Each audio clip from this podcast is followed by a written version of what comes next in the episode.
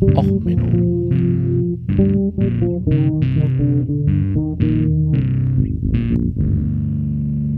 Der inkompetente Podcast über Dinge aus Militär, Technik und Computer, die so richtig in die Hose gingen.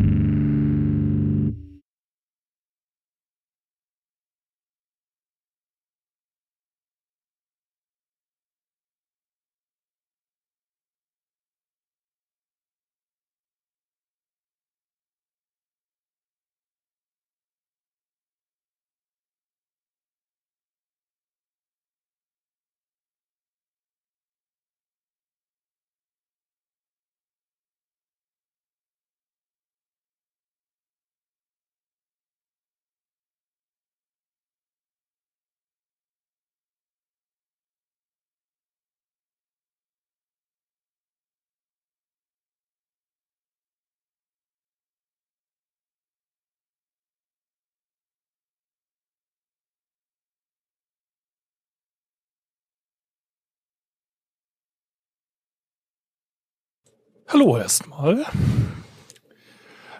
Ich war noch am überlegen, ob ich es hinkriege, nebenbei noch äh, Reaper dazu zu kriegen, meinen äh, Systemsound mit aufzunehmen, dass ich gleich eine lokale Kopie erstelle, aber irgendwie, äh, naja, hoffen wir einfach mal, dass das mit der zentralen Aufnahme über Sebastian klappt. Sie läuft zumindestens. Ja, ja, äh, ich dachte jetzt, hey, ich habe ein neues Interface mit so vielen Inputs, dann kann ich ja auch einfach einen Input routen, aber irgendwie Reaper und äh, verschiedene Inputs einstellen und ASIO-Treiber und sonst was. Äh, nee, lassen wir mal. Ja, kurzfristig ist das immer schwierig, das stimmt. Ist ja wie mit jeder Idee. Sie kommt erst kurzfristig. So.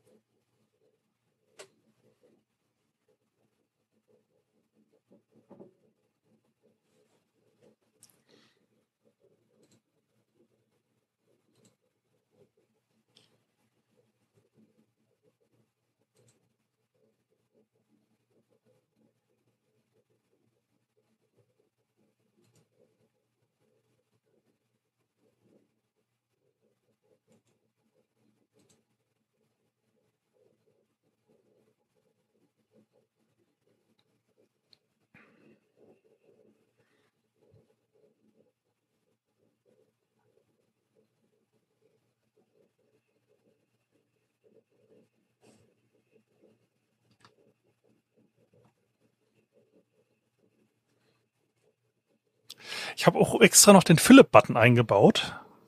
Extra nur für einen gewissen Philipp.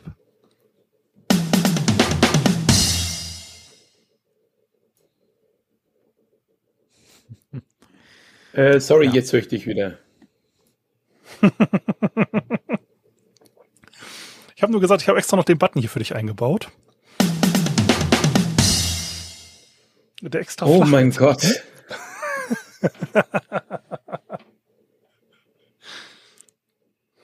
grausam, grausam.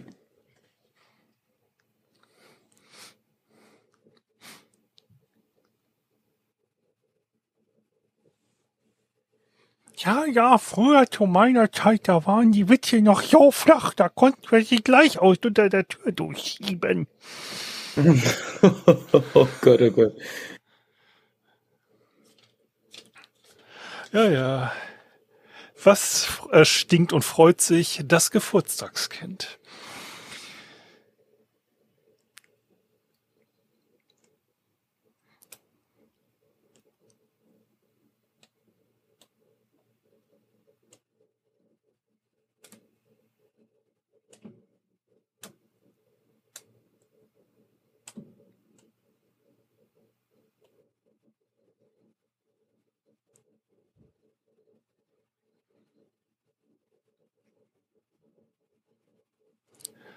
Sebastian, mal eine kurze Frage am Rande. Die Livestream-Adressen äh, sind die, die auf der Webseite scheinen nicht so ganz zu funktionieren.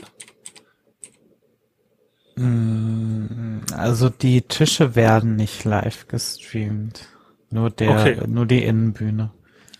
Okay, nee, weil ich hier auch noch einen Livestream-Teilnehmer sehe, äh, aber halt die Verlinkung auf der Webseite nicht so ganz funktioniert. Äh, Alles okay.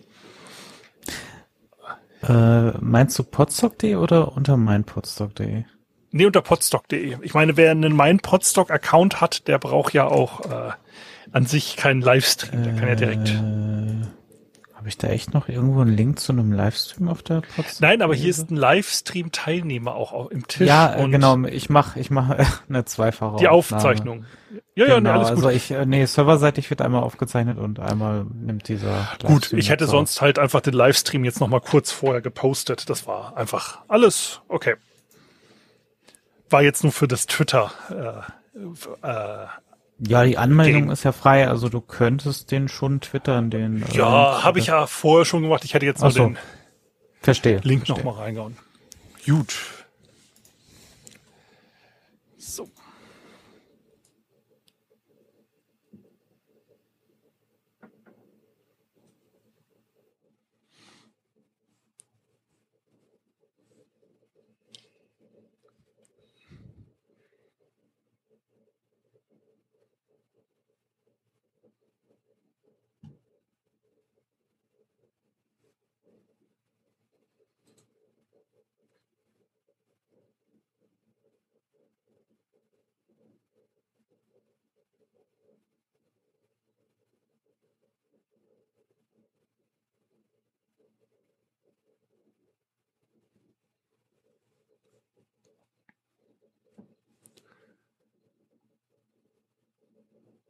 So, denn äh, selbe Ansage wie bei dem anderen Tisch.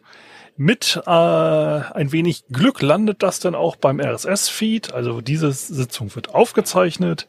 Wer nicht äh, in der Aufzeichnung erscheinen will, äh, sollte am besten hier jetzt keine Fragen mehr stellen. Ähm, so, denn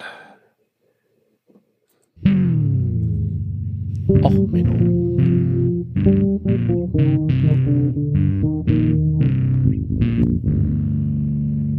Der inkompetente Podcast über Dinge aus Militär, Technik und Computer, die so richtig in die Hose gingen. Ja, herzlich willkommen bei Och Menno in der zweiten Live-Sonderfolge vom Winterpodstock. Ja, heute mit dem Thema, ist das ein Gebäude, Kunst oder kann das weg? Äh, ja, heute hier direkt live am Tisch. Wer denn eine zusätzliche Story über Bausünden in der Öffentlichkeit hat oder ähnliches, darf sich denn auch gerne dazu melden.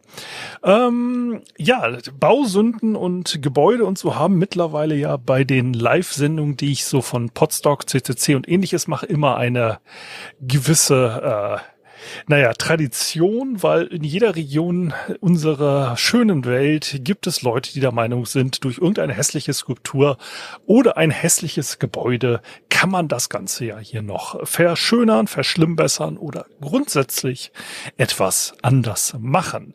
Ähm, ich habe heute erstmal zwei Stories vorbereitet. Ähm, militärisch oder geistlich? Ähm, ich fange jetzt erstmal mit der geistlichen Geschichte an. Äh, es geht um die Familie Geefs. Die Brüder Geefs sind berühmte belgische ähm, Bildhauer gewesen, die besonders nach der Unabhängigkeit Belgiens 1830 sich durch viel Kunst im öffentlichen Raum hervorgetan haben.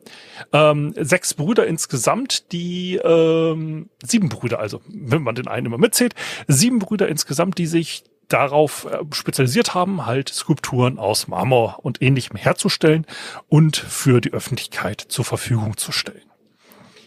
Diese ähm, kurze Frage in die Runde. Lautstärke ist okay hier gerade.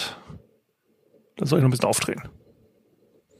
Äh, ist eigentlich ziemlich gut. Minus 10. Okay, perfekt. Gut, wunderbar, dann klappt das hier. Das ist bei den Livestreams immer so ein bisschen Problem. Also, ähm, wir fangen an mit Josef Geefs, äh, geboren am 23. Dezember 1808. Ähm, er ist dann später auch Professor für Skulptur und Anatomie geworden und äh, war auch ein Ausbilder berühmter Studenten. Und hat, ähm, ist als solcher sehr berühmter Skulpt, äh, äh, Bildhauer von der Kirche für eine neue Kathedrale angefragt worden. Und zwar die St. Pauls Kathedrale in Liege in Belgien. Und zwar für eine ähm, Skulptur, die denn im Altarraum aufgestellt werden sollte. Und wie sich's für eine gute Skulptur gehört, so in der Kirche, man brauchte Engeln und man muss natürlich auch den Teufel darstellen. Ne, so äh, gut und böse geht ja nicht ohne in der Kirche. Also hat man äh, Josef Gews gefragt, könntest du nicht für uns den Luzifer äh, machen? Also eine schöne Teufelsstatue. Das würde unseren Kirchenraum, gut, böse, Engel, Teufel und so, das wäre toll. Und da haben sie gesagt, okay, machen wir. Haben 1842 wurde er ähm, beauftragt und im selben Jahr hat er die Statue fertiggestellt. Es gab ein kleines Problem. Josef Gews ähm, hat Luzifer vor dem Sündenfall dargestellt. Als jünglichen, halbnackten nackten Knaben, den Scham bedeckt von einem äh, kleinen Leinentuch. Ich haue hier auch in den Chat einfach mal den Link, da könnt ihr euch selber äh, die Bilder angucken. Ähm, ja, äh, zu seinen Füßen regelt sich eine Schlange und er sinniert über die Bösartigkeit der Welt. Diese Bösartigkeit ähm, war dann allerdings ein wenig zu heiß für den Bischof. Ähm, es wurde dann halt gesagt, dass die fra anwesenden Frauen ein wenig abgelenkt waren von dieser Statue und man doch bitte äh, dafür andere, ähm, ja, eine andere Statue äh, machen sollte. Es wäre halt einfach nicht gut, wenn man so einen heißen Luzifer äh, bei sich in der Kirche stehen hat. Und daraufhin hat man seinen jüngeren Brüder gefragt, äh, Gulmo äh, Geves, nee, oh, der, sorry, der war drei Jahre älter, der äh, Gulmo Geves, sein drei Jahre älteren Bruder, ob er nicht einen Lucifer machen kann, weil äh, die Statue von seinem Bruder, die musste man jetzt halt im Nebenraum aufstellen, das geht nicht. Also das, das war halt nichts. Und da hat er gesagt, ja klar, Teufel kriege ich hin. Also ein bisschen was ähm, Bösartigeres. Und da hat er einen Teufel wieder gemacht, also auch einen halbnackten Jüngling mit Fledermausflügeln. Das, äh, da wollte man nicht vom Schemata abweichen, der denn den äh, Sündenapfel zu seinen Füßen hat, die Krone zum Himmelreich in der Hand und sich auf seinem Felsen ein wenig rekelt, aber äh, naja, angekettet am Felsen, so um da. Und die Statue war dann halt ähm, ich sag mal, ein, noch ein wenig detaillierter und sexuell aufgeladener als die von seinem jüngeren Bruder. Ähm, die steht aber bis heute vor der Kathedrale. Die ist dann nicht in der Kathedrale aufgestellt worden. Äh, sie ist dann einfach vor der Kathedrale aufgestellt worden. Ähm, was halt eine schöne Geschichte ist, so nach dem Motto, ja, die eine Statue deines Bruders, die ist uns halt ein wenig zu sexuell und dann holt der andere noch mal aus und macht noch eine etwas ähm, ja, netter definierte, anatomisch korrektere und durchdefiniertere Statue. Also muss ihnen sagen, sie hatten schon Ahnung von Anatomie, also die kleinen Muskelchen und so hinzukriegen. Respekt. Und ich weiß nicht, wie es der Pastor der Kathedrale gesehen hat, aber ähm, naja, zwei äh, Bildhauer, die mal einen schönen Teufel abgeliefert haben. Und einen anderen Auftrag, die zweite Geschichte für heute, wäre ähm, Großbritannien und Frankreich hatten ja im Zeitalter der Segelkriegsführung so ein bisschen Beef miteinander. So mit Napoleon und so weiter. Schlacht bei Trafalgar und so kennt man ja. So. Und da hatte man jetzt Angst. 1859, ähm, 1800 und ein bisschen was war ja Napoleon abgesetzt, aber Napoleon der Dritte war jetzt in Frankreich an der Macht. Und man hatte Angst, dass das französische Kaiserreich jetzt irgendwie ähm, in Großbritannien landet und die Flotte vernichtet. Und es ist ja so, ähm, früher war es ja so mit den Segelschiffen, war es ein bisschen schwierig, einen Hafen anzugreifen. Man musste ja den Glück haben, dass der Wind richtig steht oder man musste dann mit Ruderbooten äh, ranrudern und das war relativ leicht zu verteidigen. Aber es hat halt ähm, in den späten 1850er Jahren kamen die Dampfmaschinen auf. Äh, auf ne? Also man weiß, ein Rohr, ne? also Dampfmaschinen. Und ähm, man rüstete jetzt langsam Schiffe mit Dampfmaschinen aus. Dadurch konnten sie sich natürlich besser positionieren. Und auch die Kanonen wurden langsam besser. Und man hatte jetzt also Angst, dass Frankreich quasi vor den Hafenmündungen auf und ab fährt und die glorreiche britische Flotte im Hafen versinkt.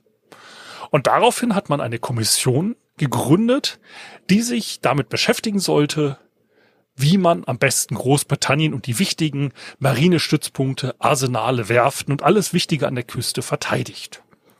Nun, der Vorsitzende dieser Kommission waren äh, Major General Sir Henry David Jones, ähm, dann Major General Duncan Alexander Cameron, Rear Admiral George August Elliot, Major General Sir Frederick Abbott von der Indian Army, Captain Ashley Cooper, Key, Royal Navy, Lieutenant Colonel John Henry Layfoot, Royal Artillery und James Ferguson als ziviler Architekt. Seinerzeit aber auch adlig, also er war Esquire. Dann hatten sie noch verschiedene äh, Sekretäre und Zuarbeiter von den äh, Royal Engineers und ähnliches. Und man hat sich halt hingesetzt und hat überlegt, okay, wir haben hier Experten von der Artillerie, die sollen uns mal sagen, wie man am besten was beschießt. Wir haben hier Experten aus dem Heer, ne, wie greife ich was an und wir haben Experten von der Marine. Wir setzen uns jetzt mal zusammen und überlegen, wie man äh, das abwehrt. Man hatte halt ausgesprochene Experten, also der Ferguson zum Beispiel, der war Experte, der hat äh, über äh, Befestigungen in Indien und östliche äh, Bücher geschrieben. Der hatte zum Beispiel ein Essay geschrieben über neue Systeme der äh, Verteidigung und ähm, hat auch ein Buch geschrieben, French Fleets and English Forts und so weiter. Und man hat jetzt halt sich gesagt, okay, wir setzen uns zusammen und machen eine Kommission und gucken, wie verteidigen wir Großbritannien am besten. Da hat man jetzt am 3. November 1859 angefangen und hat sich zusammengesetzt.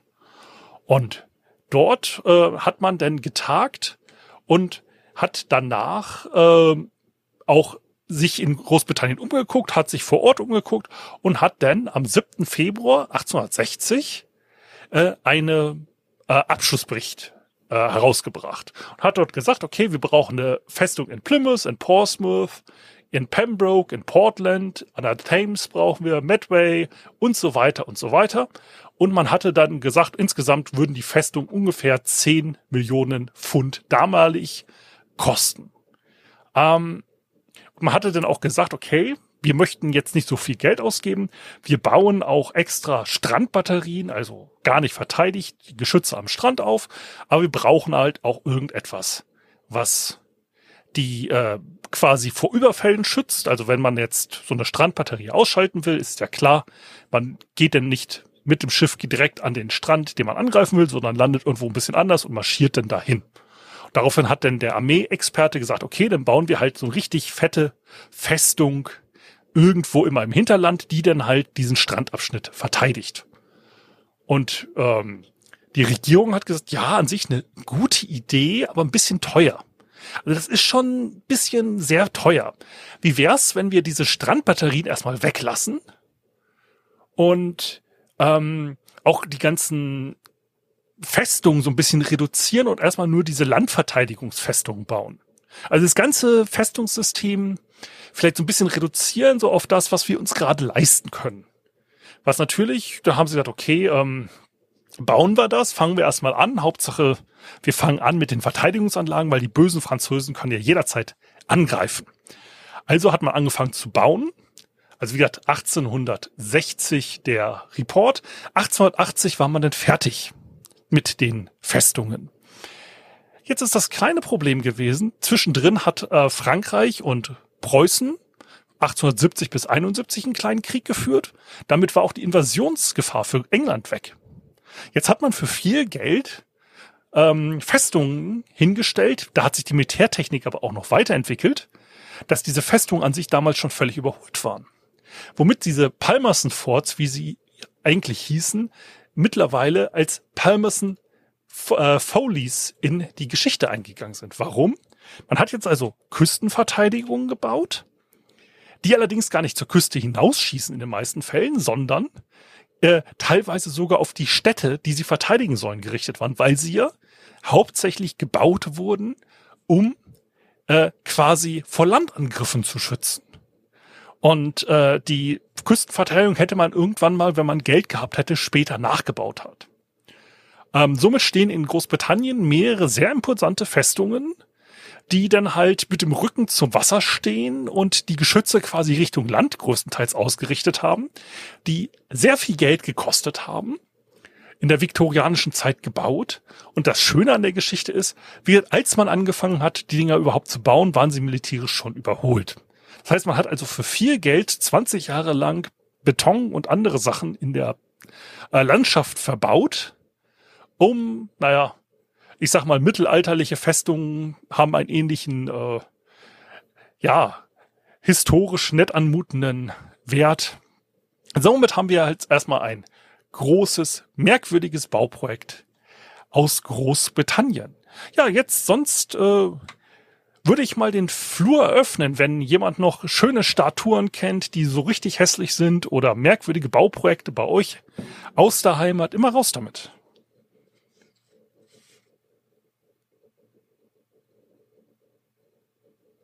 Okay, haben wir hier gerade keine Wortmeldung. Muss ich also weitermachen. Oder hat jemand gerade was?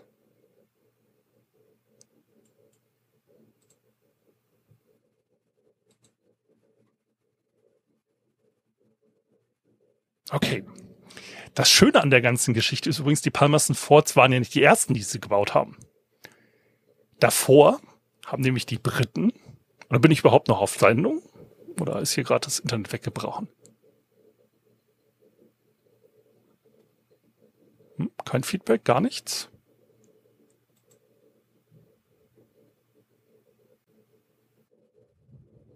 Ich. Hört. Ich höre Ich habe- dich. okay, wunderbar, perfekt, danke. Aber dein So. Bild steht.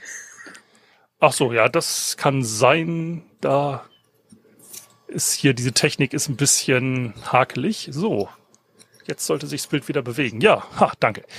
Gerne. Ähm, so, die haben nämlich als Vorgängerversion hatten sich ja überlegt, oh Gott, die Franzosen äh, sind ja gerade dabei, Revolution zu machen. Revolution.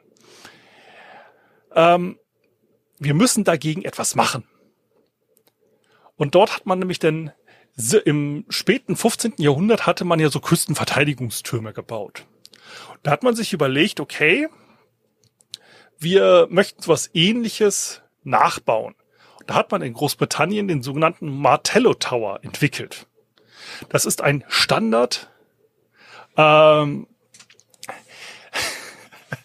Hallo Claudia. Ähm, da steht, äh, ist ein Standard-Bauturm, den man so gebaut hat. Und zwar überall auf der Welt. Martello Towers findet man äh, von Großbritannien bis nach Kanada, äh, Barbados und sonst was. Es ist ein runder Turm, der dafür ausgelegt war, 15 bis 20 Mann Besatzung unterzubringen, obendrauf eine Kanone. Das ähm, Ding ist, die haben in der Theorie wunderbar funktioniert. Also, wenn man halt genau an der Stelle angreifen wollte. Aber militärisch haben sich größtenteils äh, nicht bewährt. Aber man hatte halt, wie gesagt, diese Idee aufgegriffen und später mit den Palmerston Forts auch nochmal weitergeführt. Ähm, wer also wissen will, ob die äh, Insel, auf der er gerade mal unter oder die unterwegs ist, äh, mal kolonisiert war, haltet einfach nach runden Bauwerken in der Nähe des Hafens Ausschau. Die sind halt dort überall gebaut worden. Ähm, Martello Tower, wie viel waren es denn insgesamt? Äh, 140 Stück wurden davon von den Briten überall auf der Welt verteilt. Ähm so, das wären die ersten zwei. Bau äh haben wir noch was aus dem Publikum? Ich habe hier gerade keine Handanzeigen, gar nichts.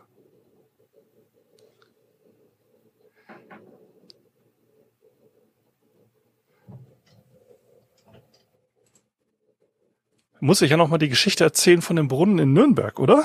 Das Narrenschiff. Das hatte ich ja schon mal bei das A erzählt, aber dann machen wir das doch auch noch mal neu. Äh, muss ich nur kurz aufmachen.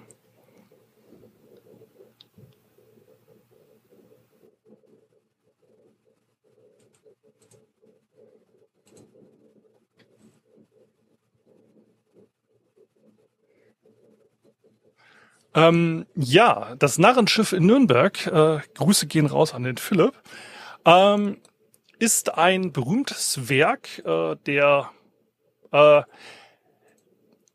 eigentlich als Brunnen gedacht war. Ähm, wobei, dummerweise, ähm, man die Skulptur nie äh, vervollständigt hat in Nürnberg. Da hat man sie nämlich erstmal aufgebaut 1888, äh, 1988, sorry. Und ähm, ja, man wollte sie 1990 dann endlich mit Wasser versorgen. Äh, hat man aber nicht gemacht, weil die 300.000 D-Mark waren zu teuer. Ähm, und bis heute steht sie trocken in Nürnberg. Ähm, interessant an dem Bildhauer ist eigentlich, was er alles gemacht hat. Er ist nämlich eigentlich äh, in Münster geboren und ist dann auf Ibiza gestorben und hat als Professor der TU Braunschweig ähm, überall Sachen gebaut. Er hat halt äh, in den Turm der Arbeit in Salzgitter gebaut, ein Kruzifix für Amrum äh, und so weiter. Und interessant war es an der Geschichte, dass er eigentlich ähm, ja sich von seiner Frau getrennt hat in erster Ehe. Dort gab es eine Scheidung und er war relativ verschuldet. Jetzt kam die Bank auf die Idee, dass man seine ganzen Skulpturen und Grafiken, die er dann in der Ehe gemacht hat, als Vermögenswerte mit in die Ehe einrechnet und man sie dann doch vielleicht ähm, einziehen könnte, weil nämlich seine Ex-Frau, die mittlerweile dann verstorben war, sehr viel Schulden hinterlassen hat. Das sorgte dann für relativ viel Trubel in den 90er, nee, 1980er Jahren, weswegen der Name Jürgen Weber vielleicht dem einen von oder anderen von euch, dem einen oder der anderen, so ist es korrekt, äh, von euch bekannt sein sollte. Wie gesagt, als interessantes Nürnberger ähm, Skulptürchen steht es denn bis heute auf dem Trocknen. Und um noch eine wenn ich jetzt keine Wortmeldung sehe, muss ich ja noch mehr Skulpturen hier aus dem Hut ziehen. Das ist ja heute ein etwas zäher Tisch. Oder ist hier diese Technik einfach so nicht am Funktionieren? Egal. Ähm, andere interessante äh, Skulptur, die ich schon mal erwähnt habe, ist die Skulptur des kleinen Zeitungsjungen in Kiel. Ähm, Kiel hatte ähm, einen relativ berühmten äh, Zeitungsverleger, der bei den Kieler Nachrichten gearbeitet hat. Ähm, der hat zu seinem Abschied sich gedacht, hey, ich möchte hier keine große Feier, stellt mir doch einfach eine Skulptur äh, vor den äh, Kieler Nachrichten. Die steht da bis heute, ein kleiner Junge, der Zeitungen austrägt. Ähm, bekannt geworden ist der auch in der Politik erfolgreiche äh, Herr Schlitt hieß er, glaube ich. Ähm,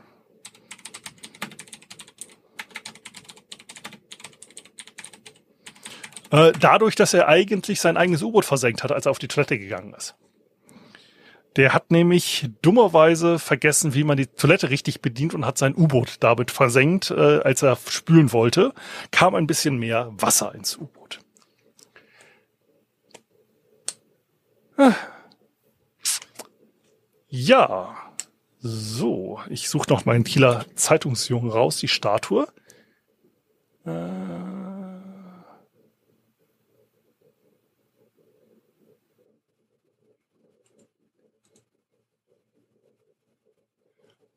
wie gesagt, der Herr Schlitt als ähm, Kommandant des U-Boots eher bekannt als als Zeitungsmann. Aber ich meine, es ist ja auch schön, wenn man halt sagt, ich bin so bescheiden, dass ich äh, einfach nichts weiter will als eine Bronzestatue in der Fußgängerzone.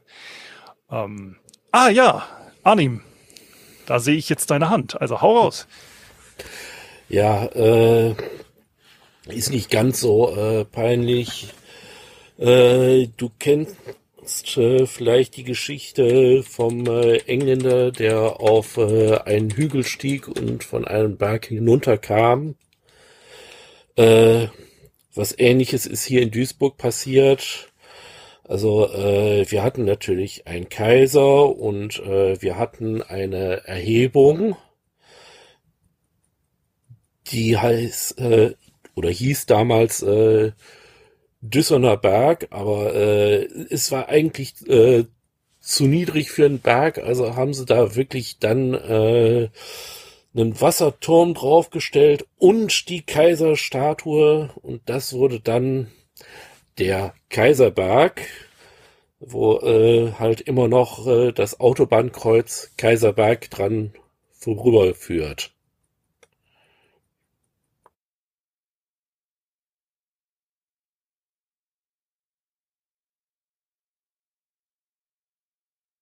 So kleine äh, Umbauten für Kaiser und ähnliches, das kennt man ja. Äh, ist ja in Kiel auch sehr viel gemacht worden wegen Kaiserresidenz und äh, ähnliches. Wobei man äh, sagen muss, ähm, wo war das? Komme ich jetzt gerade nicht drauf. Naja, ganz so schlimm wie so manche Prunkbauten, äh, die man jetzt bei den, ich sag mal, Diktatoren oder so kennt. Mit diesen Prunkstatuen, ich habe sie jetzt gerade nicht vor Augen, aber da hat in, in einer Folge auch schon mal drüber geredet, wie man eine mehrere hundert der die hässlichste Statue der Welt, genau, die hatten wir aber auch schon mal in einer Folge. Äh, St. Petersburg, glaube ich.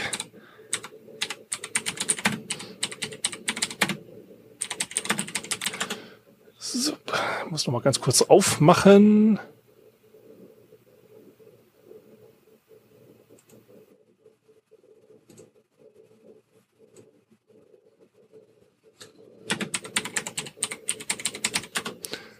Hässlichsten Skulpturen der Welt.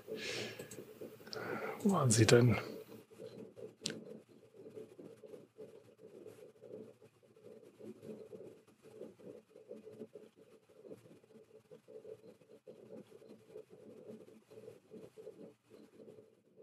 Ähm, ja, und Claudia, ich muss dir recht geben mit dem äh, falsche Ventil aufmachen und damit ein Schiff ein bisschen fluten. Ja, das passiert schon des Öfteren. Ähm, wobei auch äh, dieser Weihnachtsbaum, der berühmte, der ein wenig aussieht wie ein äh, Sexspielzeug äh, in der Innenstadt, war ja auch erst wieder mal durch die Medien gegangen. So. Um, hab's jetzt gerade nicht.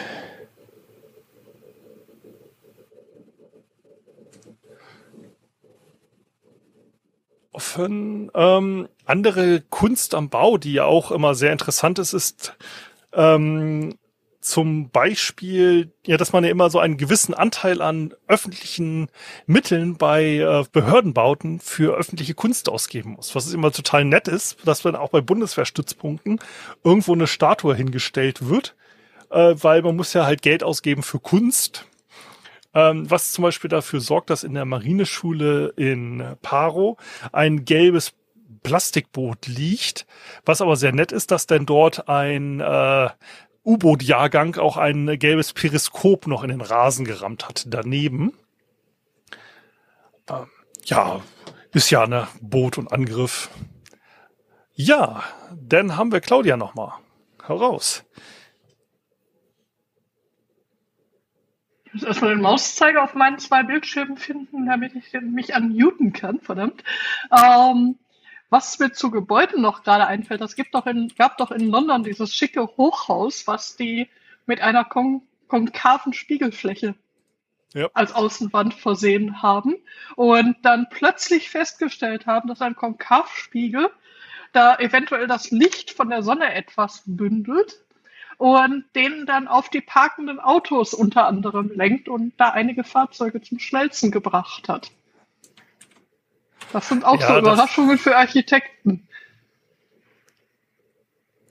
Ja. Ja, wobei man ja auch sagen muss, wenn man ein bisschen zu viel Geld über hat für solche Sachen, ähm, da fällt einem ja immer noch die Ronaldo und Messi-Statuen an. Ne? Ähm, wo war sie? Die Ronaldo äh, mit dieser äh, etwas sch- komisch grinsenden. Mm. Oder Beckham. Ah, ich komme jetzt nicht auf. Peter der Große war das, glaube ich, mit dieser hässlichsten Statue der Welt.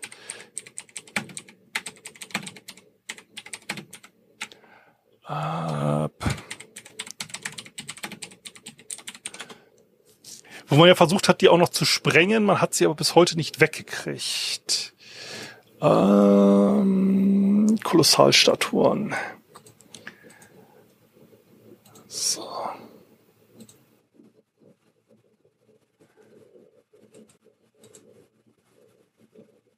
Ja, es ist ja jetzt in Indien und Pakistan ja auch leider so ein äh, Trend geworden, dass man sich da gegenseitig überbietet mit äh, Statue der Einigkeit äh, mit 182 Metern Höhe und so weiter. Ähm, kann man schon machen, wird dann aber auch äh, ein wenig teuer auf Dauer, wenn man immer versucht, höher zu bauen als der Nachbar. Ähm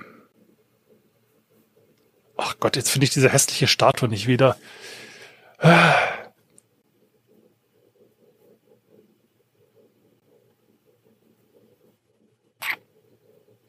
Aber auch interessant, ähm, ja, die hatte ich auch mal vorbereitet für eine andere Folge, habe ich aber nicht genommen.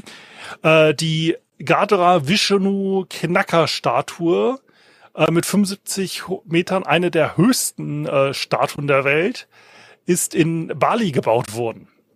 Äh, mit 46 Meter Sockel noch und insgesamt hat das Ding 121 Meter Höhe, wobei der Sockel aussieht wie ein hässlicher Wolkenkratzer. Ähm, man hat versucht, die Göttin Vishnu darzustellen, die auf dem Vogel Garuga reitet. Ähm, man hat dummerweise angefangen, äh, während einer Wirtschaftskrise das Ding zu bauen. Man hat also von 1993 bis 2018 an dem Teil gebaut. Man hat also angefangen zu bauen, um da einen Touristenmagnet äh, zu schaffen. Äh, man wollte halt in Bali ein bisschen mehr Touristen auch in diese Region kriegen, ähm, um auch den Flughafen ein bisschen architektonisch schöner zu machen. Ähm, man hat dann allerdings das Ganze ähm, nur mit dem Kopf geschafft. Man hat einen Kopf produziert, hat den im Park erstmal hingestellt und hat dann gesagt, okay, wir bauen weiter, wenns Geld da ist. Äh, Nach 14 Jahren später hatte man endlich das Geld. Da hatten aber die ganzen Leute im Park gesagt, Moment, also den äh, Kopf der Göttin, das passt jetzt zum Park. Ähm, also hat man einen neuen äh, Kopf gebaut und hat diese Gesamtstatue dann 300 Meter weiter gebaut äh, als original geplant. Ähm, ja, insgesamt super äh, toll, aber auch ein wenig länger gebraucht.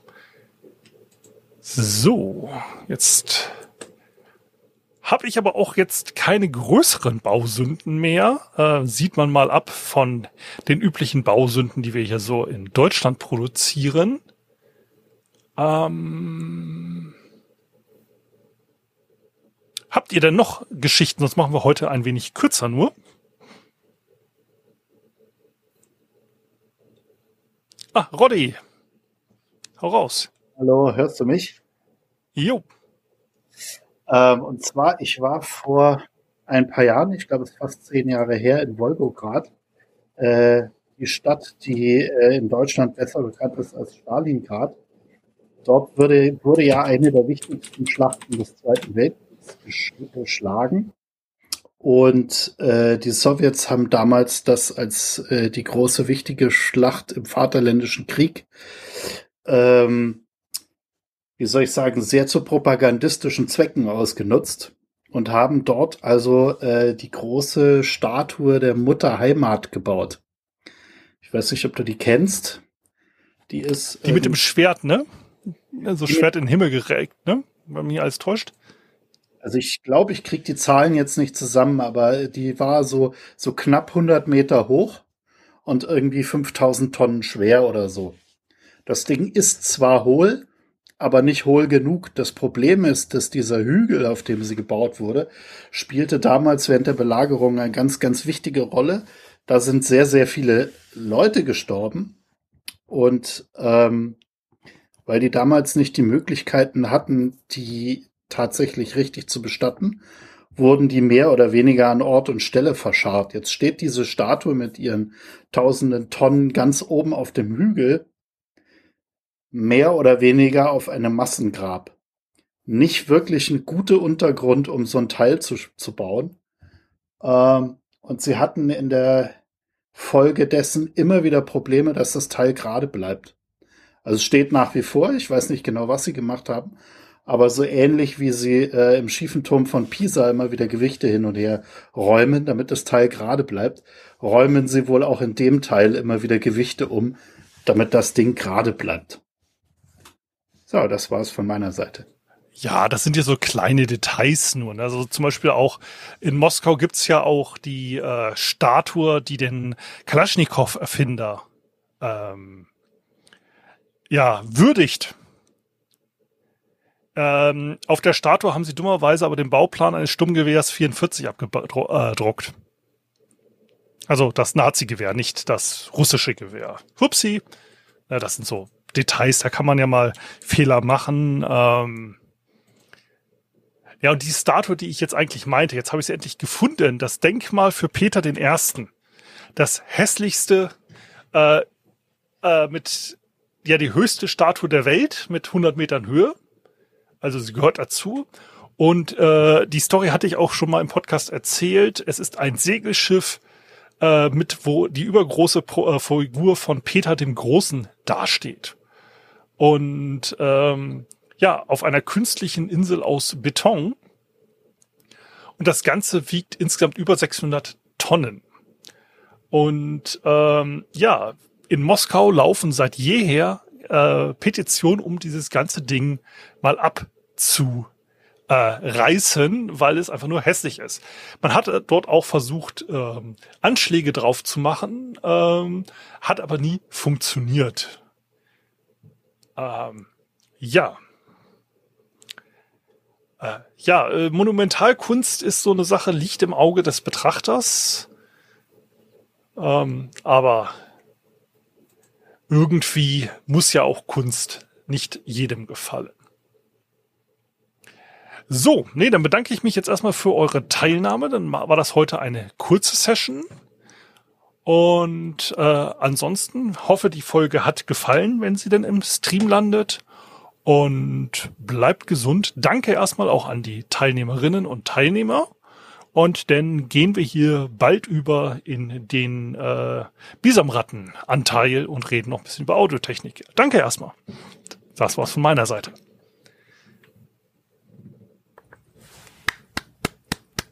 Jo, danke. Ja, ich dachte, mit, äh, mit äh, Bauwerken kann ich ein bisschen mehr äh, abholen, aber hat ja heute nicht ganz so. Aber passt schon. Danke erstmal fürs Dasein. Hätte nur ein paar mehr noch vorher raussuchen müssen. So. Ja, äh, der andere Sven übernimmt hier, hier auch gleich. Ähm, denn sonst würde ich sagen, hüpfe ich noch mal ganz bisschen in der Welt rum und dann sehen wir uns in 20 Minuten hier wieder.